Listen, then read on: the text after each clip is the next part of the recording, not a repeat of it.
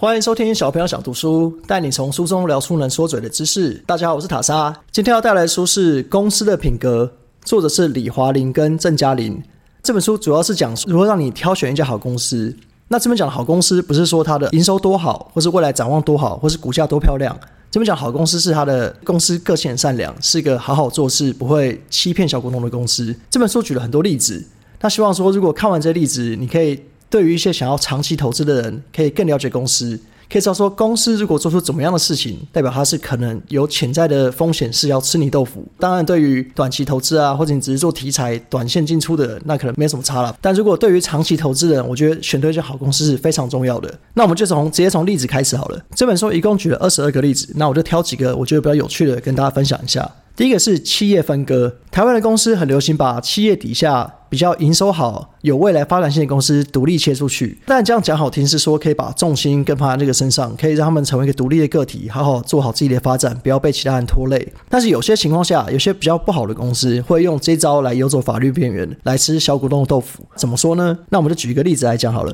在二零一一年的时候，有家 A 公司，他宣布要并购 B 公司。那这间 B 公司其实在十年前就是从 A 公司切出来的，所以这间 B 公司就是 A 公司的子公司嘛。A 公司身为一个母公司，把 B 子公司并回来，到底有什么问题呢？为什么很多投资人会感到很愤怒？主要原因是这间 B 公司在十年前切割出来的。那那个时候 B 公司其实已经正要起飞，它那时在做 MP3 的音乐播放器。那在二零零三年的时候，苹果出了第一代的 MP3 播放器 iPod。那时候就是找 B 公司代工，所以你可以想象，那个时候 B 公司的营收、它的未来展望、它的股价一定是觉得要一飞冲天嘛。这间 B 公司是 A 公司九九点九九趴持有的子公司，所以对于 A 公司的股东来讲，这间 B 公司的利益赚的钱都是会全部归于 A 公司，所以对于股东来讲，这间 B 公司有没有切割出来其实没有差，但是魔鬼就出在细节里，这时候就出现了问题，因为这间 B 公司也算熬了很久，终于熬出来。到了二零零三年，大家也知道代工 iPad 是很厉害的事情嘛，所以大家很期待这个股价要喷发的时候，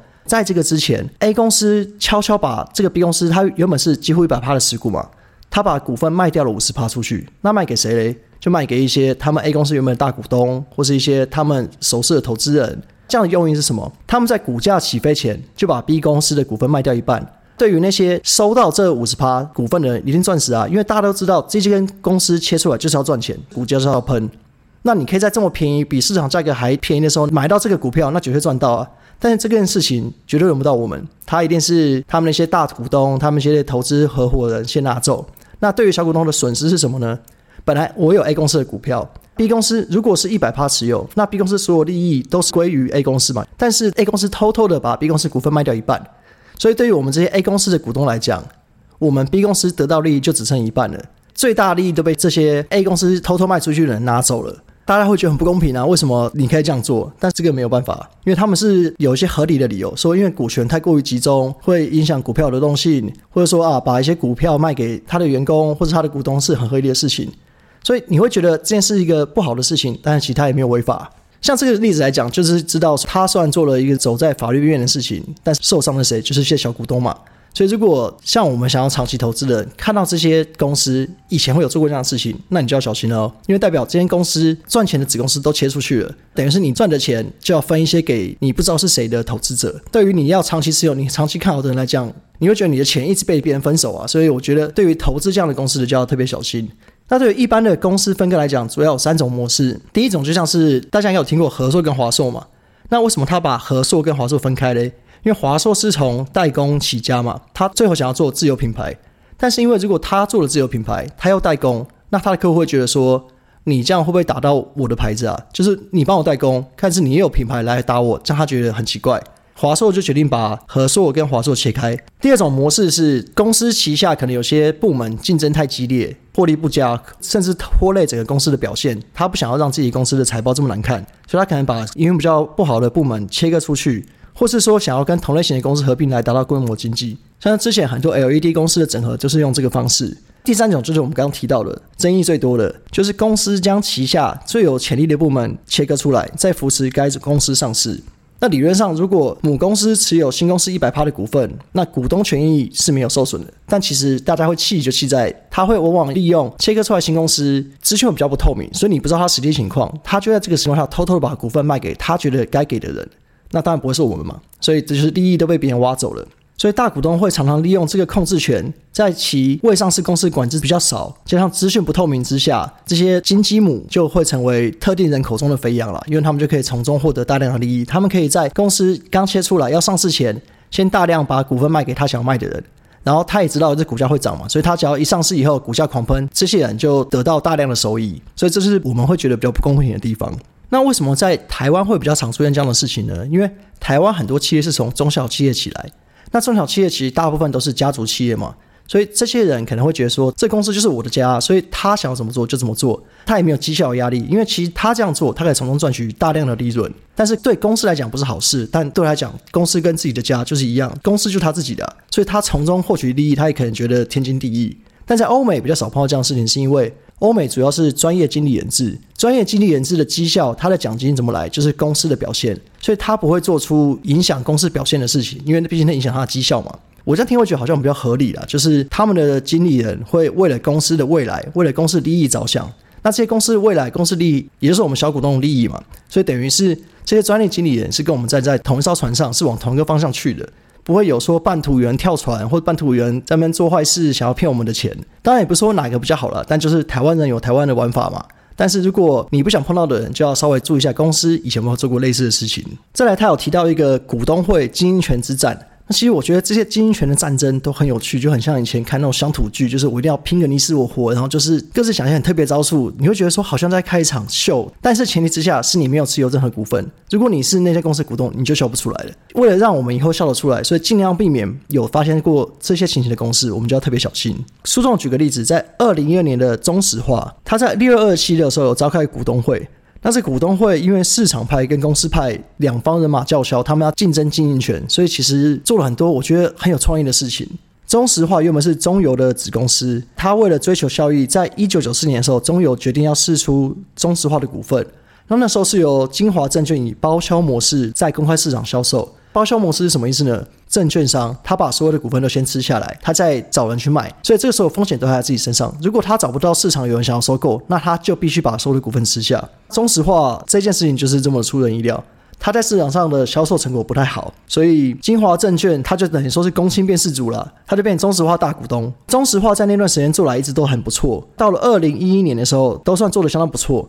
但是当时的董事长因为健康因素请辞。那就由刚刚讲到的金华证券旗下的微金集团的主席沈庆金来出任中石化的董事长。那因为前一个董事长做得很好，原本从一家股价不到五元且负债累累的公司，到了二零一一年营收不断创新高，股价也超过四十块。这间公司算是一间成长很快速，然后也算是做的很稳健的公司。但是因为换了新的董事长。他决定要放弃之前的保守路线，他想要以大胆激进、以小博大，继续往前冲。所以他想要海外筹资，想要西进大陆，在江苏投资一个石化专区。当时有两席董事表明了反对立场，但是刚刚讲到嘛，威金集团是大股东，所以他在九席董事之中也有占了六席，所以本案还是通过。所以他们还是决定要西进大陆。但是因为这样子，大家觉得他们太照进了，不应该要这样做，所以也造成了公司派和市场派争夺公司经营权的导火线。那除了这个大陆投资案之外呢，还有另外一个争议在中石化和力鹏之间。在二零一一年的时候，力鹏他有跟中石化签约，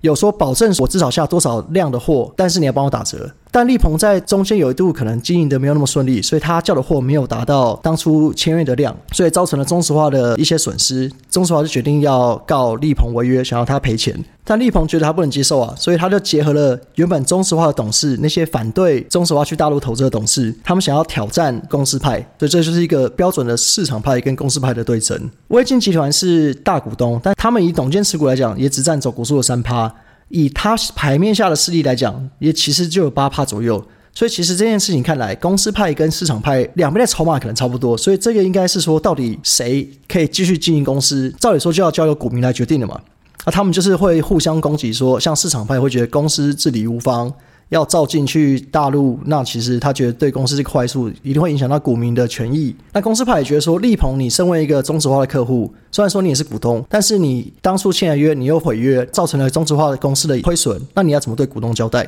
所以他们就在报章媒体上面一直隔空交战，就是你打我，我打你，互相数落对方的不好。随着股东会的逼近，两边也开始互相叫嚣，甚至有走法律途径。到了股东会之前，他们就会提出说你要推独立董事，让大家来选嘛。那公司派跟市场派一定会推出他们想要的人选，然后让所有的股东来选。可是中石化来一招厉害的，他在截止日前一天突然说，我想要加强公司治理，所以要求所有被推荐的独立董事必须要有良民证、个人信用报告等文件。可是因为那是已经截止日的前一天了，你前一天根本不可能去拿到这种东西啊，因为公交机关都下班了，所以市场派推出有些独立董事就不符合资格，因为他的文件没有齐全，等于是连资格都没有。后来能够出来选董事的，就是由公司派派出来的人。那市场派的人会觉得这样很不公平啊！你这间公司不能这样经营吧？就是你到了截止前一天才跟我说要这些文件，这是有违反法律效应的吧？后来台北地方法院是裁定说中石化公司这样的做法是错误的。所以市场派的那些独立董事又符合了选举的资格，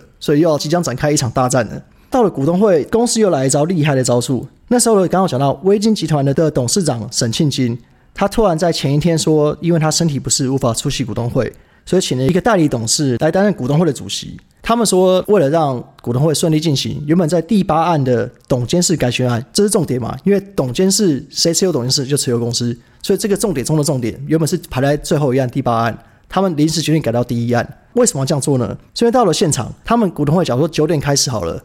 他们九点的时候大门深锁，只留一条小缝可以让人进入，进去的人都要通过严格的保安检查维持秩序。他的用意是说，因为公司有听说有黑道要入侵，所以他们要保护公司的安全，所以一次只能一个人进去，然后一个人可能检查二三十分钟。所以你可以想想看，这样的时间下能够进去公司的人有多少？有多少股东能够顺利的进到公司里面？那公司派的人呢？公司派的人，因为是他的公司嘛，他早就在公司里面等了，所以等于是股东会里面，公司派的人早就已经做好在那边等。但市场派的人想要进来争经营权的这些人，他进不来，因为门口在做安检，每二十分钟才让你进去一个人。所以你可以想想看，这件事情就是公司派大获全胜，得到六席董事、两席独立董事和三席监察人。所以市场派只是得到一个董事，公司派就用这个技术性的方式，把市场派的人完全赶在外面进不来。但是其实你也不能说它不合法，因为它就是为了保护公司的安全，所以要逐一检查说进来人有没有带一些违禁品啊。他们这个公司为了争夺权利，然后会做出这种手段。那你可以想想看，这个公司的品德是好或是不好？那如果你要长期投资的话，你要相信那公司，你要先有心理准备，也许有一天受害就是你。